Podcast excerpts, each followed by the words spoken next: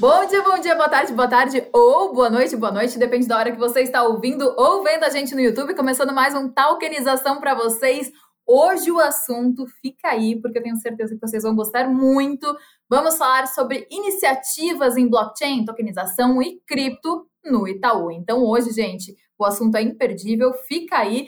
E para isso a gente tem um super convidado, Guto Antunes, Head de Digital Assets no Itaú. Guto, obrigada por aceitar o convite. Obrigado, Flávia. Obrigado, equipe da LIC aí. Muito bacana a gente estar tá batendo esse, essa conversa aqui, esse bate-papo descontraído aí sobre um tema que a gente gosta tanto de falar, tanto com a comunidade quanto com quem está entrando nesse mundo, para entender um pouco do que o Itaú tem visto, qual a nossa visão e o que a gente espera desse mercado digital, dessa nova economia digital para os próximos anos.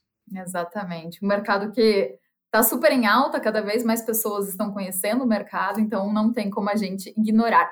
Guto, o que eu queria perguntar para você, pedir para você, na verdade, se apresenta para quem ainda não te conhece, se apresenta brevemente e também eu queria que você contasse um pouquinho sobre o braço do Itaú BBA. Vamos lá, bacana, Flávia. É, bom, sou Guto Antunes, né, Head Digital Assets aqui no, no Itaú Unibanco. Estou uh, aqui no banco há um ano, faço essa semana um ano aqui de casa um ano que a gente é, começou a tracionar um pouco mais esse projeto de ativo digital, junto com uma comunidade que começou há cerca de um ano e meio. A gente chama de comunidade porque é um task force do banco de diversas áreas, né, uma turma gigante aqui de 60, aproximadamente 60 pessoas, trabalhando, desenvolvendo o Banco Itaú para receber uma nova geração que está se bancarizando, que olha assim a criptoeconomia, que olha toda essa questão de blockchain, que já vem nativa para o nosso mundo, né, usando essas tecnologias uh, no dia a dia delas. E o banco precisa estar tá preparado para receber esses novos clientes. Então a gente olha com muito carinho para esse projeto que a gente começou em julho de 2022. É um projeto novo, né? E aí a pergunta que vem à tona: por que, que o Itaú decidiu se envolver com blockchain, tokenização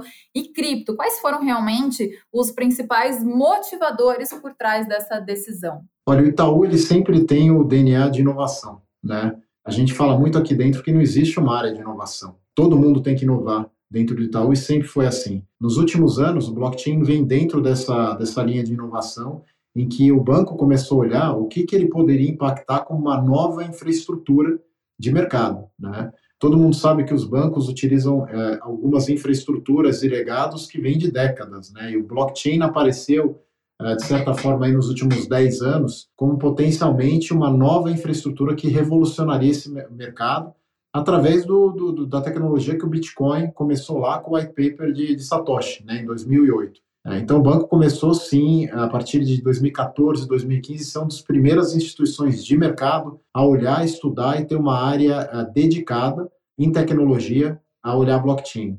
Num segundo momento, uh, a gente olhou, sim, para o mercado, mercado de capitais, através da tokenização, né, uh, para entender um pouquinho mais para como a gente poderia atender nossos clientes, educar nossos clientes também sobre essa nova tecnologia, quer dizer, entender os casos de uso de como a gente pode facilitar a vida dos nossos clientes usando blockchain, usando, por exemplo, a tokenização. Uh, logo que eu cheguei aqui um ano atrás, a gente olhou muito a questão de custódia, né, Flávia?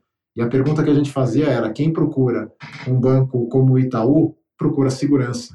E a gente olhava muito a questão de que a gente já tem a custódia, a gente é, entende como fazer a custódia já há décadas, né? O Itaú é um banco centenário, então a gente decidiu desenvolver uma custódia para ativos digitais, né, especificamente para Bitcoin e Ether, para poder estar tá neste mercado, provendo que o mercado, é, é, de certa forma, foi tão traumatizado aí no último ano, e a nossa decisão não foi nem por esse trauma. Tá? A gente já olhou antes dos eventos que a gente teve há cerca de um ano atrás, para entrar nesse mercado e prover esse tipo de, de infraestrutura para clientes institucionais. Uh, e cripto a gente olha com muito carinho sempre por essa nova base de clientes, e aí entrando, entrando naquele primeiro conceito que eu falei, que é a geração tokenizada. Né? A gente teve a primeira geração que passava o dedinho na televisão, né, que era a geração que cresceu com o smartphone, e a gente olhava para os nossos filhos ali lá atrás e falava, gente, eles vão na televisão e já fazem assim, né? E a gente achava aquilo curioso, e para eles não era curioso, era natural, era um hábito. E essa geração que está se bancarizando, que está entrando nas empresas, está entrando também para ser o futuro regulador, uh, o futuro judiciário né, no mercado é, dentro do mercado financeiro, por exemplo, é, já vai vir tokenizada. O conceito de valor de token, o conceito da criptoeconomia já vem enraizado nessa geração.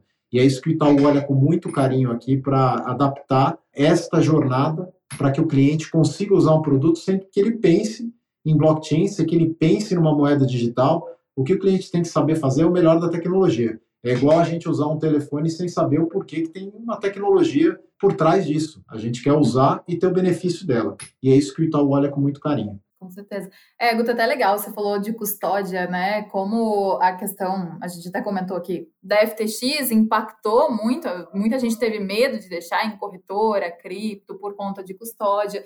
E eu estou no mercado desde 2019, assim, então eu já vi muito problema com corretora, com tudo. Então, ter um banco, né, que as pessoas conhecem, se sentem seguras, é, se envolvendo com esse mercado é extremamente importante, interessante e vai trazer novos investidores, com certeza, para olharem para esse mercado. Isso é muito, muito, muito bom. Guto, outra perguntinha, né? Quais são os planos assim de negócio do Itaú em relação a essas tecnologias que a gente comentou? Como que o banco ele pretende integrar esses produtos e esses serviços? Flávia, quando a gente começou esse projeto em 2022, a gente começou pensando muito em tokenização. Então, Digital Assets era praticamente uma unidade de tokenização dentro do Itaú para entender um pouquinho mais essa tecnologia, eh, o que a gente usaria dessa tecnologia, como tokenizar, por exemplo, uma carteira de recebíveis, como distribuir, e ainda num cenário uh, regulatório muito turvo. Não se entendia uh, eh, para onde a gente iria naquele momento e por que, que a gente estava fazendo aqueles testes. Era, eram MVPs mesmo, né, testes pilotos, para que a gente entendesse primeiro, sob a ótica de produto, o que a gente poderia melhorar, como eu comentei. Logo que eu cheguei aqui, a gente teve a evolução dessa comunidade há um ano atrás. Primeiro ponto aqui foi traçar essa estratégia do que seria digital assets dentro do escopo mais amplo da criptoeconomia. E nós focamos quatro frentes aqui muito claras para trabalhar, porque primeiro a gente sentou e falou, putz, Web3 aqui. Tem um mundo dentro de ativos digitais que a gente pode mexer. Né? Mas o que de fato a gente resolve um problema real dos nossos clientes? E aí essas quatro frentes vieram para responder essa pergunta que nós nos fizemos ali no, no D0 aqui, né, da minha chegada. A primeira foi a custódia, né? Como eu vinha comentando, banco faz custódia há 100 anos aqui, né? A gente pode criar uma jornada dentro do Itaú para que o nosso cliente, principalmente institucional ali, o cliente de varejo também que tem interesse, possa guardar os ativos digitais dele de uma forma eficiente e segura, tá? Então a custódia foi o primeiro de todos aí. Junto ao segundo, que era a tokenização, em que a gente já olhava para potencialmente ter um mercado de capitais começando a emitir dívidas, por exemplo, tokenizadas, ou alguma outra forma de usar o blockchain através da tokenização para um conceito que a gente gosta muito, que é o conceito de smart contracts e smart workflows, né, que são contratos inteligentes liquidados por um token, ah, seja ele nativo ou seja pela terceira linha que a gente está aqui, que foi o real digital, recentemente batizado de DREX, em que eh, junto ao regulador a gente uh, olhou essa necessidade de se ter um token comum para todos os participantes, com uma rede uh, monitorada ali pelo, pelo Banco Central, no bom sentido, né, para dar uma segurança institucional e tendo uma, uma moeda que, que uma moeda uma infraestrutura de mercado que liquida todo esse sistema de tokenização que a gente vislumbrava para você não ter 50, 60, 80 tokens não se falando e liquidando contratos em blockchains específicos. Né? Então, criar uma forma uníssona do mercado conseguir se, se falar era um objetivo que a gente tinha através dessa frente do Real Digital junto ao regulador em que nós fomos honrados em começar esse projeto e os testes junto ao Banco Central do Brasil. E a última que a gente olha aqui, e, e não menos importante, logicamente, é a distribuição de ativos digitais. Né? Como a gente falou aqui, a gente sabe que existe uma base de clientes vindo é, de forma nativa para o mercado, e quando a gente fala em hábito, é um conceito que eu falo muito com o time aqui. Produto, não adianta você criar e tentar colocar na rua. O produto ele vem do hábito né, do nosso cliente. Quem pede para o produto ser adaptado, ser feito, é o cliente.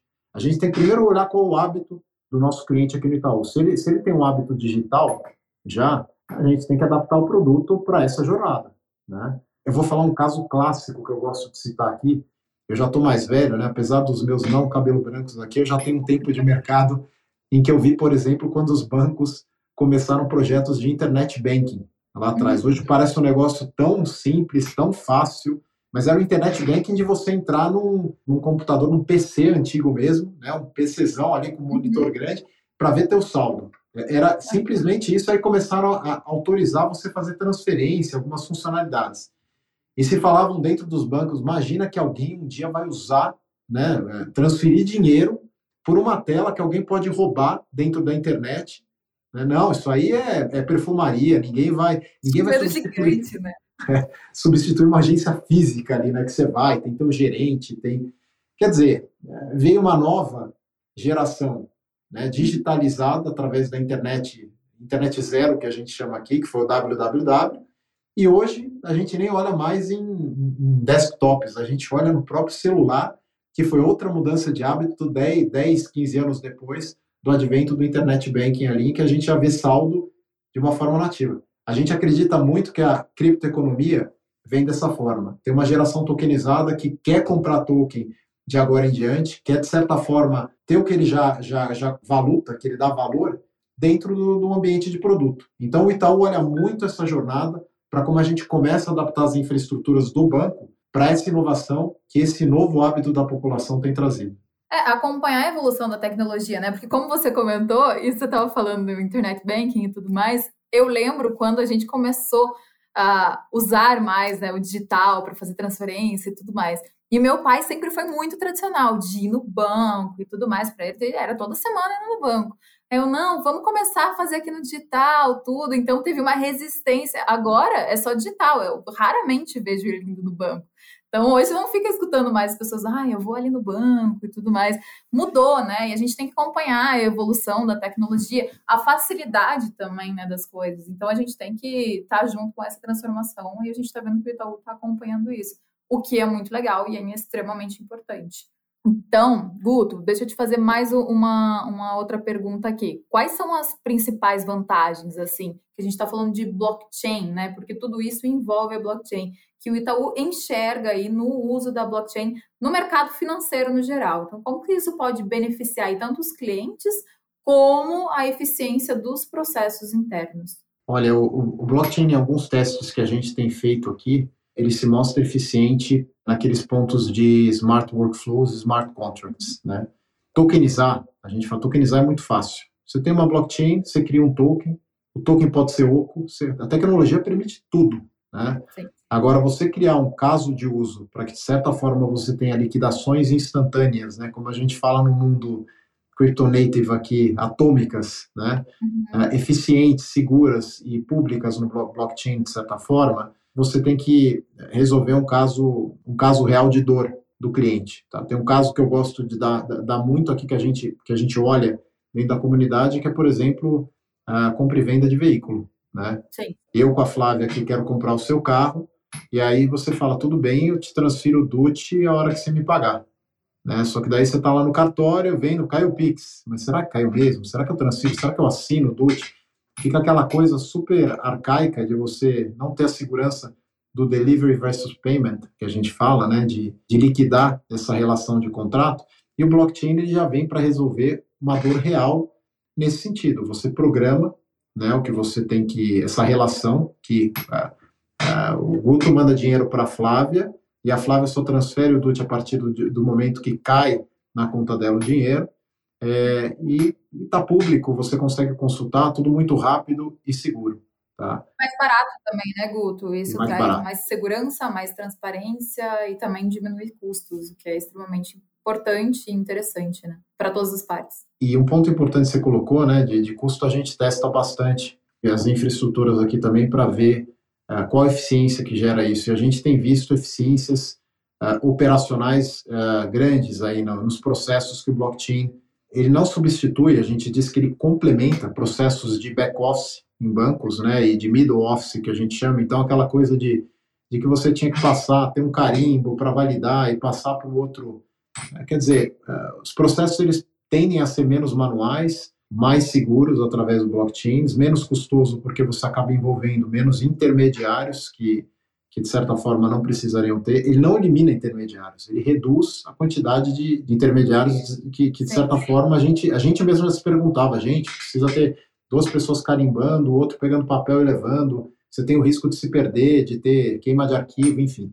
É, tudo isso o blockchain ajuda demais. É, a gente está só no começo, acho que tem muita coisa que tem que ser entendida, mas até o ambiente do Drex, é, junto ao Banco Central e os testes que, que vão ser realizados aí no sentido de, de, de casos de uso, que, que, nós devemos entrar mais a fundo aí no segundo semestre de 2024, é, devem ajudar a cada vez mais entender o papel do blockchain, não só no mercado financeiro, mas em outras relações de varejo, como essa do carro que eu citei aqui, para que, para que a gente consiga ter uma atração melhor da, dos casos de uso né, dessa tecnologia quantas coisas né, que a blockchain permite a gente fazer. Então, é extremamente interessante o, o uso da blockchain em diversos setores. E aí, Guta, a gente estava falando de tokenização, né? Que tokenização vem atraindo cada vez mais a atenção das pessoas, porém, muita gente ainda não entende o que é tokenização. Então, ainda existe um processo. E como que Itaú enxerga realmente o potencial da tokenização no mercado financeiro? É, passa muito pelos testes que a gente tem feito. Eu gosto de dar um exemplo muito bom que a gente fez recentemente aqui, que foi o caso do FDIC tokenizado junto à própria LIC, o TDIC, ah, em que a gente fez toda a programação né, do, do papel de um, de um gestor uh, dentro do blockchain. Né? De certa forma, uh, houve uma eficiência operacional de intermediários, ela não eliminou todos os intermediários, mas diminuiu vertiginosamente entre 30% a 60% ali a quantidade de, de usuários que, que eram necessários para finalizar o processo, para administrar esse processo do TDIC, que a gente chamou carinhosamente aqui, que é um token de, de, de direitos creditórios, né? Então, a gente olha com muito carinho esses casos de smart workflows aqui no banco. Já para mercado de capitais, a gente ainda espera ter casos de uso mais uh, factíveis, né, porque hoje a gente ainda não consegue achar usabilidade, né, tokenizar por tokenizar e distribuir. Você não resolve um caso, você tem a regulação que ainda está sendo desenhada junto à junto à CVM. Uh, eh, isso cria, cria alguns caminhos que a gente tem que tomar aqui para entender melhor a tokenização e como que as empresas vão conseguir entrar com ela dentro um escopo de lei uh, que seja claro para todos os participantes do mercado. E nesse sentido, a gente espera uh, um tempo maior aqui, né, através das parcerias que a gente tem feito com tokenizadoras, para conseguir entender um pouco melhor o ecossistema para os nossos clientes. Legal. E aí, agora, Guto, vou fazer uma pergunta meio polêmica. polêmica porque, assim, tem as pessoas, tenho certeza que vai estar tá ouvindo e vendo talvez a gente no YouTube também, pessoas que são extremamente cripto, que estão no mercado cripto já há um certo tempo. E eu quero te perguntar sobre criptomoeda, visão de criptomoeda do Itaú, como o Itaú vê as criptomoedas. Por quê? Eu pergunto isso também. Há um tempo atrás, você sabe, você já está há mais tempo no mercado, tinha gente do mercado que falava, putz, né, não Itaú, mas ah, eu fui mexer com cripto, aí o banco fechou conta minha e não sei o quê, e tinha uma resistência em relação a alguns bancos. Né? Então, como mudou a visão dos bancos, talvez no geral deu até para comentar, mas quero saber como que é a visão do Itaú em relação às criptomoedas. É muito fácil responder essa pergunta, né? Talvez até em relação à categoria dos bancos aqui, porque os bancos não olhavam esse mercado com carinho. Exatamente pela regulação. É, tinha muita, é, ainda tem, né? Já está melhorando. A gente tem a Lei 14478 do Banco Central numa fase avançada de desenho, uh, dentro do, da fase infralegal dela, que dá uma segurança maior dos bancos poderem oferecer para o cliente a coisa certa da forma certa, né? Não só os bancos, mas o ecossistema como um todo. Eu, eu, eu, gosto de falar que o Itaú ele é muito aberto ao ecossistema, a gente tem parcerias com fintechs, com startups aqui, a, eh, a gente aprende muito com essas parcerias e, e os nossos parceiros também aprendem muito com a gente na questão de jornada, na questão de, de processos regulatórios que o, que o, que, o, banco conhece de uma forma eh, bem densa, né, por, por estar uh, junto ao regulador há muito tempo, criando, criando produtos uh, sem esses riscos regulatórios. E a gente gosta, gosta bastante de, de estudar aqui junto à nossa, nossa turma, à nossa comunidade, como que a gente consegue oferecer para o cliente, oferecer para o Itaú um produto que seja é, fácil, de jornada fácil e segura, tá? Uhum. É, quando a gente fala fácil, é intuitivo. Então, logicamente, a gente olha assim para o pro, pro mundo dos ativos digitais, para o mundo cripto com carinho. A gente sabe que o cliente do Itaú gosta assim dos criptoativos, ele investe em criptoativos. Nós temos alguns ETFs aqui também, produtos regulados. A gente começou com produtos regulados cripto exatamente para não cair no risco de colocar os nossos clientes em algo que, que poderia ruir ao longo do tempo. E eu acho que o próprio caso da FTX, ao longo do tempo, provou um pouco disso que os bancos vêm falando. Olha, custódia é muito importante, a segregação patrimonial é essencial. Todos esses pontos que, que há dois anos atrás eh, já se falava no mercado regulado, que eram fragilidades do, uhum. do mercado crypto-native, acabaram de uma forma muito traumática se revelando com esse caso da FTX. É, então, de certa forma, se a gente pode tirar um pós-mortem disso, positivo, foi o avanço da regulação, foi uh, o Itaú, por exemplo, entendendo a questão da custódia cada vez mais como ela é importante para dar segurança para esse cliente que tem vontade, sim, de comprar um Bitcoin, de comprar um Ether, né, de entrar no mercado cripto, que ele pode fazer isso de uma forma segura, guardando os ativos virtuais dele de uma forma uma instituição que faz custódia há muito tempo, que faz a guarda do ativo há muito tempo, independente de qual ele seja. E a gente procura replicar essa tecnologia para os ativos digitais também. Até porque, né, Guto, as pessoas falam, as pessoas mais cripto, né, falam, ah, é de você ter uma carteira cripto e tudo mais. Mas para você ter uma carteira cripto, deixar teu dinheiro numa carteira cripto, você tem, tem, que ter um conhecimento. Então não é qualquer um que vai, ah, eu vou comprar uma carteira cripto, eu vou aprender a usar, é um pouco mais complexo, né? Então você realmente ter uma instituição que tem um nome, você sabe que é uma instituição segura e você poder ali deixar os seus ativos lá, é extremamente melhor e até porque é o que você falou, a FTX que aconteceu gerou muito medo, gerou um pânico, uma corrida pelas pessoas tirando dinheiro de corretoras.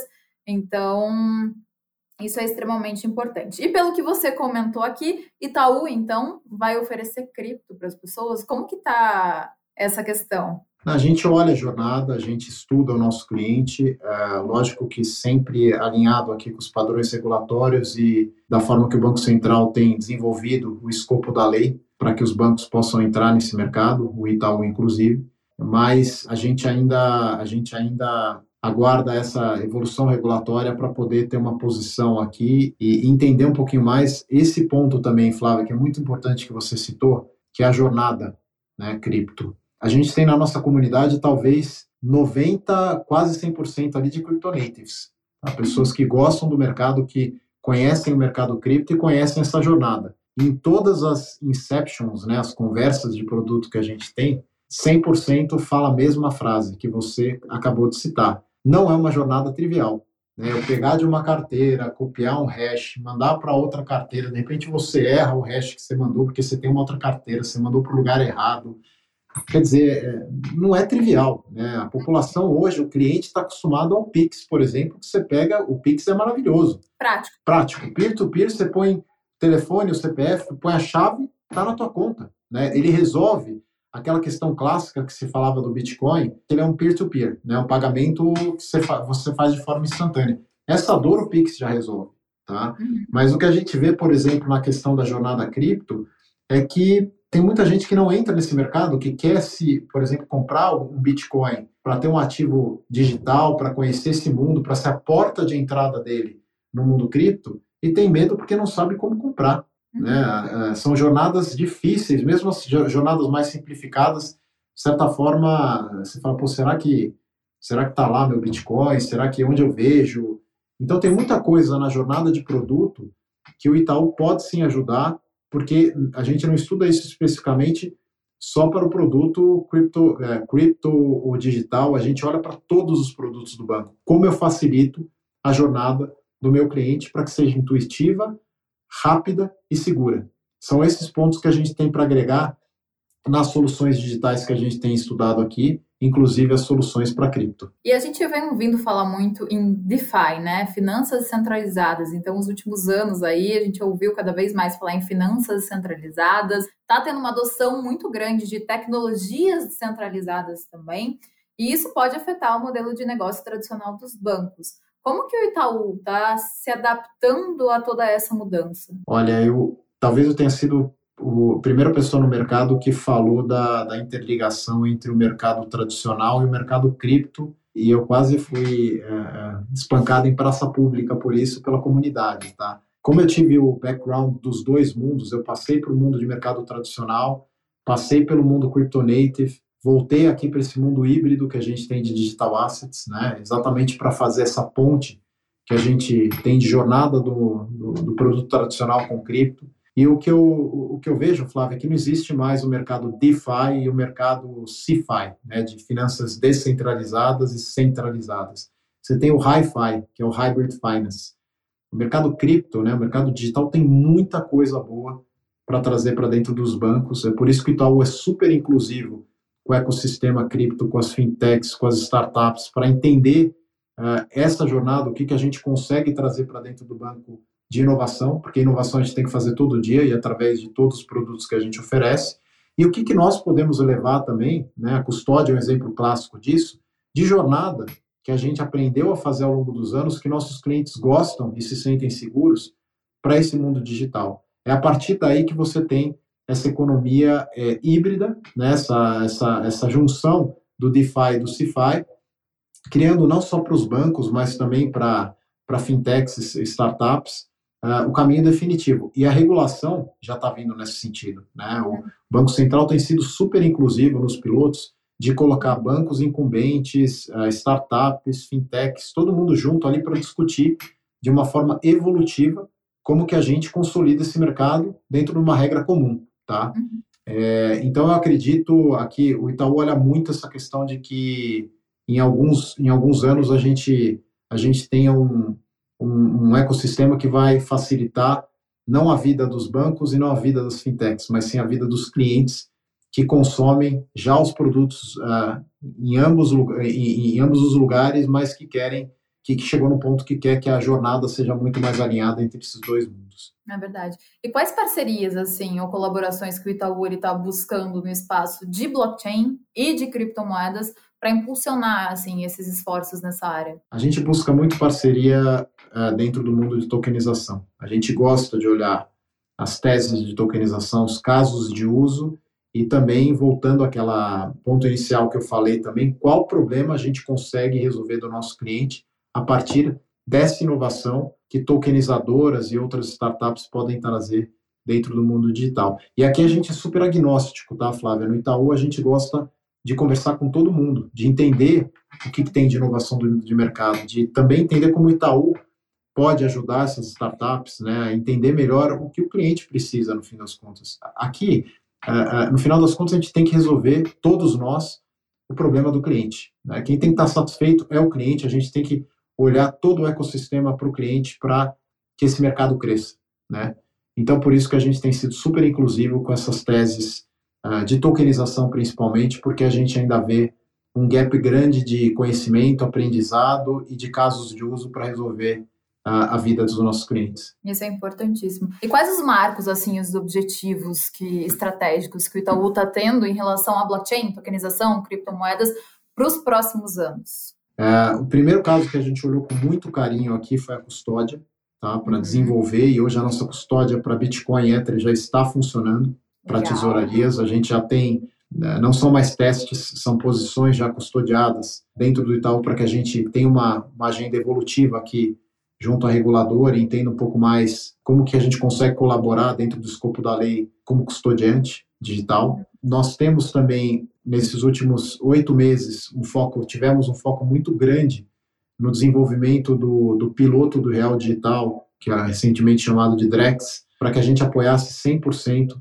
o Banco Central neste desenvolvimento. Tá? Isso é um foco da comunidade de digital assets aqui. A gente vai continuar apoiando o Banco Central e os consórcios que têm participado. E o Itaú tem feito dessa forma, tá, Flávia? A gente tem não só olhado para o regulador. O regulador, ele capitaneia esse projeto, só que a gente também tem que estar uh, tá junto de todo o ecossistema, de todos os consórcios que participam ali, para que a gente, através do nosso conhecimento, também possa facilitar a interconexão desses participantes no, no, piloto, nos testes que a gente faz, para que o Drex seja um sucesso através desse piloto. Né? Então, a gente investiu bastante né, nessa frente ao longo de 2023 E a gente olha, assim, ao longo de 24, a questão de distribuição de ativos digitais, tanto tokenização quanto entendendo um pouco mais a questão da jornada cripto com a, com a entrada da Lei 14478 do Banco Central e sempre olhando inovação, tá? Como eu falei um pouco aqui, o Web3 para a gente é, é core aqui em Digital Assets, a gente gosta de olhar tudo,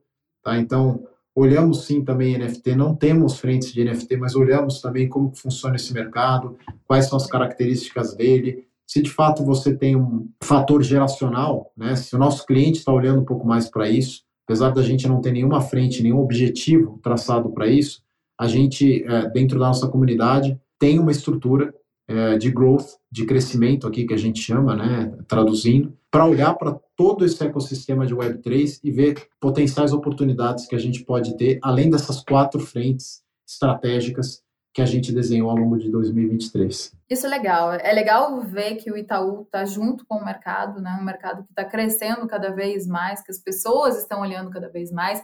Grandes empresas, grandes investidores. A gente vem muito falando esse ano também de ETF à vista de Bitcoin nos Estados Unidos, de halving do Bitcoin ano que vem. Então a gente vê que é um mercado super consolidado, é um mercado que está crescendo que fora isso, né, tecnologia blockchain, muita gente está olhando para isso, para tokenização. Então, é bom saber que o Itaú está por dentro de tudo, está acompanhando tudo e está crescendo junto com esse mercado. É extremamente interessante. Guto, queria que você fizesse suas considerações finais, que você, se tem algo do Itaú que você queira falar que a gente não comentou relacionado à tokenização, blockchain, cripto, Fica à vontade que o podcast é seu. Primeiro, agradecer muito aqui a todo o time da LIC pelo espaço, agradecer você, Flávia, pelo bate-papo. Super bacana aqui falar com quem é da comunidade, de quem olha com carinho esse projeto da Itaú Digital Assets. A gente tem aproximadamente 60 pessoas apaixonadas pelo tema aqui, né? Além de tudo isso do que a gente falou aqui, a gente conversa muito sobre propósito dentro da Digital Assets. E todo mundo que está aqui tem um propósito, um projeto muito grande de vida mesmo, para preparar o Itaú para essa nova geração que vem através da criptoeconomia. Né? Hábito muda o mundo. Né? Hábito foi o grande, eh, sempre vai ser quem muda a geração, como a gente falou da internet, como foi dos, foram o advento dos smartphones e como tem sido a Web3. E a gente sabe aqui, através da Digital Assets, que através desse propósito a gente tem que ter o banco preparado para essa nova geração. Então, esse é o nosso propósito, esse é o nosso grande objetivo e a gente não vai parar por aqui, a gente vai acelerar cada vez mais essa frente aí, pensando no nosso cliente para poder entrar no mundo digital com segurança e com uma jornada é, intuitiva é, para poder definitivamente dar atração a esse mercado. Que legal, que legal, Guto.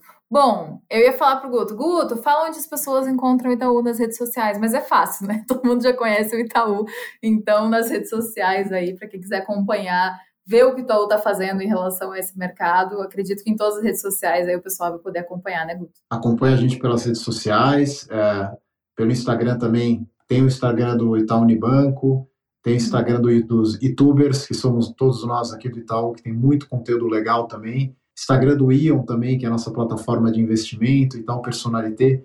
Todos esses canais vocês acabam tendo um pouquinho do que a gente está fazendo aqui também, são divulgados através desses canais.